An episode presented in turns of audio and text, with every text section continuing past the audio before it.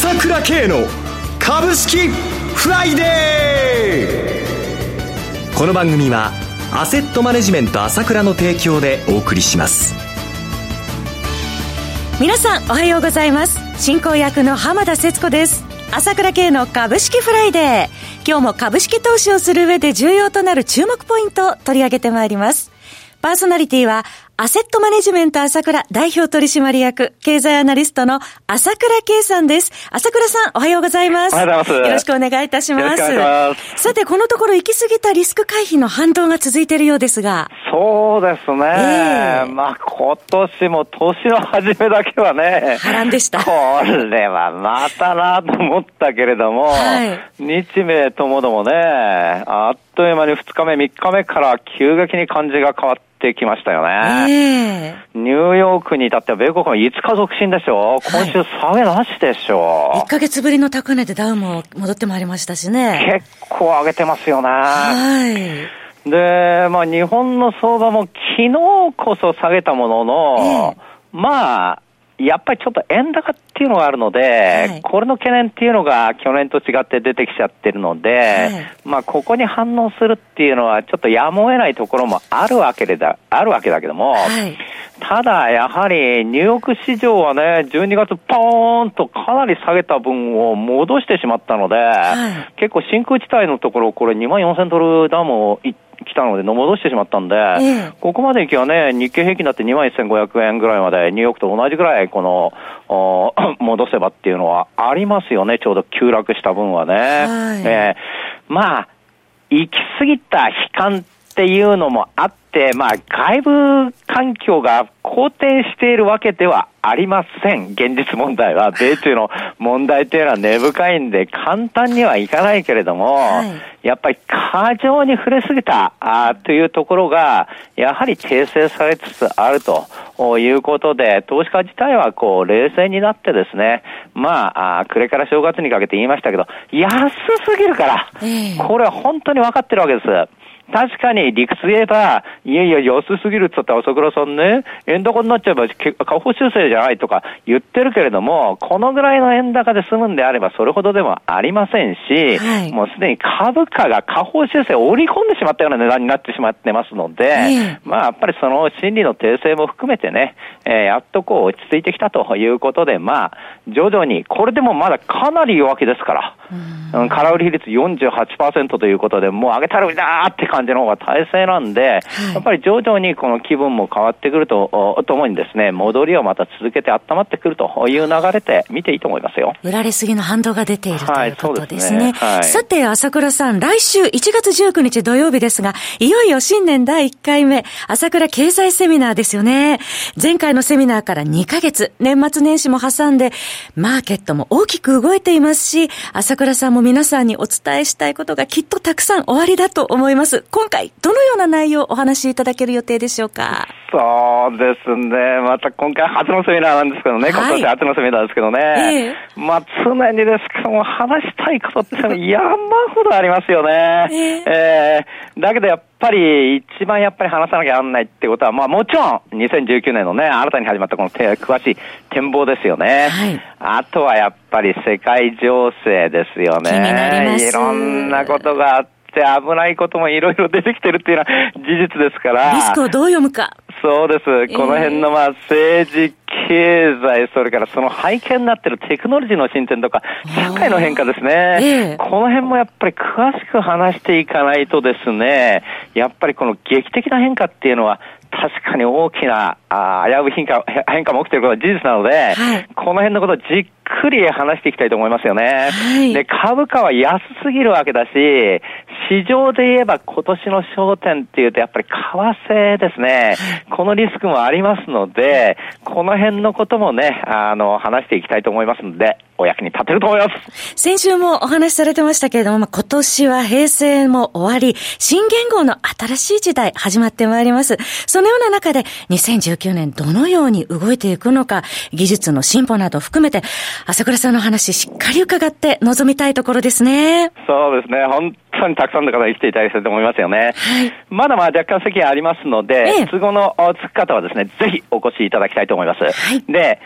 まあ、ただ、いろいろ都合があって来れないという方にはですね、まあ、その、それから来た方にも、その、音声ダウンロードとか CD とか DVD で復習用のものもこう出してますので、いいでね、そういったものもですね、ぜひ利用してもらいたいと思いますね。1月19日土曜日、東京大手町にて開催の朝倉経済セミナーのお申し込みは、朝倉系の情報発信者 ASK1 のホームページ、またはフリーダイヤル0120-222-464、0120-222-464からお願いします。参加料金は税込み1万3000円です。それと、話変わりますけれども、朝倉さん、本日も YouTube の動画放送されるそうですね。そうなんですね。ちょっと YouTube 始めたら、ええ、結構反響が大きいので、はい、やはりこの、まあ、株式フライデーだけで全部言えることでもないので、その補足資料とかも含めてですね、はい、やっぱりいろいろ話したいと思います。で、今日の夕方にはアップできると思いますので、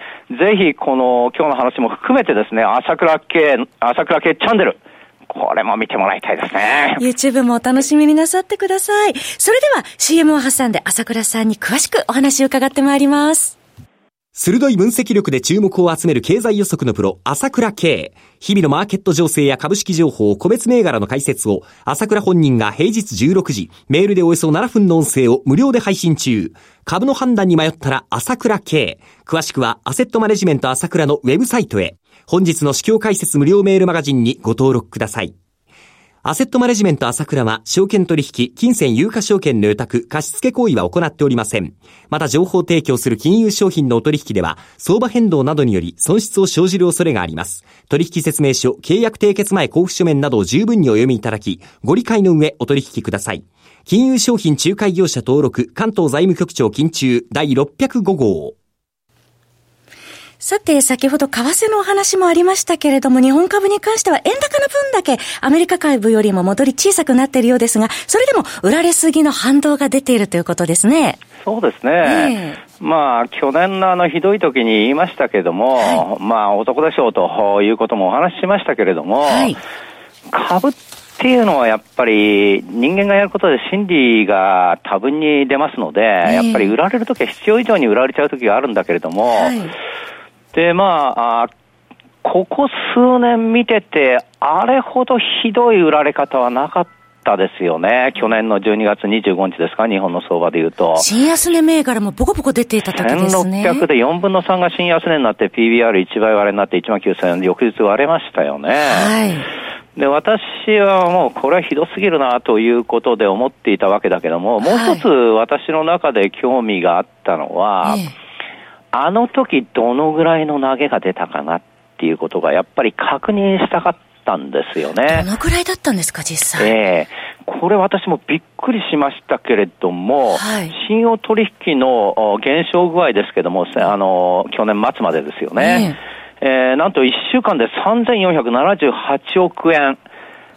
で、残が2兆4780億になったんだけども、えー、1週間で12.3%減りましたね。この規模これはびっくりしました。あのまあ、減ることはあるんだけれども、まあ、10%以上ってことはめったにないですね。いくらひどい時でも。これだけ大幅に減っていたと。ええー、ですから、まあ、去年の信用団の最高時点が、まあ、3月の時点で 3, 3兆6750億、9億だったんだけれども、えー、まあ、去年あれだけひどい相場でしたから、どんどんどんどん減っていってったわけなんだけれども、はい、まあやっぱり今まで個人のやり方っていうのは逆張りっていうか、下げた時にまた信用で買って、ちょっと儲けるっていうようなことをずっとやってきたと思うんですけれども、はい、それがまた通用しなくなってひどい下げになりましたので、まあ徐々に3兆円割れて減ってきたんだけども、最後にダメ押し的になって売られたわけですよね、こういうふうに。で、相場っていうのは、やはりこう投げが出るとですね、極単に相場が綺麗になっちゃうんですよ。本当の意味で売る人がいなくなっちゃうんですよ。売り物がなくなるということですね。と見たら、あの気づいたら売り物全くないじゃないかっていうようなことがよく起こるんですけれども、はい、まあ日銀がじわじわじわじわずっと買ってるということもあるんですけれども、そういう状況がまあ、まず、個人の信用取引で起きているということですよね。この辺がやっぱりすっきりしたんで、最近バイオスイスイスイス上がるようになってきたんですが、完全に玉の整理がついてるわけですね。はい、えー、もう一つ、その、よくやっぱり、まあ、暴落を引き起こすという意味では、やはり外資の売りというのがあるわけですけども、そこのやっぱり、いわゆる最低取引ですよね。はい、この改ざんも、去年の頭3兆4000億あったんだけども、今5800億ですの6分の1まで減っちゃってるから、かなり少ないですね。ちょっとこの、よく最低残で現物売りがとかっていう話が出ますけれども、暴落するときはね、そういうのももうないに等しいところなんですよね。需給面で見ると、そうすると。圧倒的に良くなってます。ああ、下げる環境ではなくなってきてるそうです。ですから、ニューヨークダウンも2万1700ドルから2万4000ドルってもう、まあ、立ち上げ11日間でね、もう10%以上上げちゃってるわけだけども、はいやっぱりこういう傾向っていうのは当然のことながら反動として起きるわけです。えー、で、まあ、日本でいうとマザーズ市場ですよね。はい、12月25日の757ポイントから、まあ、1月9日、立ち上げ10日間で903ポイントまで20%弱、19.2%上げましたので。改善してますね。これ、まあ、それでいて、私もこうやって見て、その、ね、おのおのの値段見るんですけども、はい、なんかまだ見ててもバカバカしい安値だもんね。ええー、ここまで来てもバカバカしい安値なんで、な、まあちょっと冷静に考えてみると、なんでこんなとこ売ってるのかなっていうような水準ですから、えー、まあこれ平常に戻るるところまだ一律化ですけども、ここまで来て、まあ、玉関係が良くなったっていうことが、まあ、日本株全体について、やっぱりこれだけ上がれば当然起きてくるわけですよね。はい、それから、あまあ、その、米国株の方もそうなんだけども、やっぱりね、あれだけ上げて、10年ぶりにこういうひどい下げになって、やっぱり、その税金で年末売っとかなきゃなんないっていうのが、売っちゃおうっていうのが余計あって触れたんだと思うんですよね。はいで、まあ、やっぱり典型的な今、日本、えマザーズ市場のこと出しましたけども、アメリカで言うとやっぱり、この人気株っていう面では、まあ、アップルはまだまだなんですけども、例えばアマゾンですけれども、これも人気株の一環でね、まあ、昨今ね、離婚の話でまた、いろいろそうありますけど。時価総額ナンバーワンっていうとそういう話で、まあ話題になってますけど、アマゾン自体も12月25日4日の安値から、27.5%を立ち会い日11間で上げちゃってるんですよね。アメリカも人気株が戻ってきてると。そうそうそう。これじゃあ回転が良くなって、はい、もちろんどんどんどんどん上がるというのではないにしても、少なくとも今までとは変わって、冷静な判断ができるあの様子になってきてる。で、もう一つは、やっぱりこういった需給関係が良くなってきたところで、やっぱり金融政策がそれに伴って、金融政策のまあ、責任っていうのもありましたからね、パウエルさんがね、あまりにも高派すぎたっていうのがあったら、これも訂正してくれたということなので、まあ、当分、結局落ち着きながら戻りを試していくというのが、まだ続くというふうに見ていいと思いますね、1月はね。政策の変化しつつあることも追い風ということですね。そういうことですそろそろお別れのお時間です。お話はアセットマネジメント朝倉代表取締役経済アナリストの朝倉圭さんでした。私朝倉慶が代表を務めますアセットマネジメント朝倉では SBI 証券楽天証券証券ジャパンウェルスノブの口座会社業務を行っています。私どもの口座から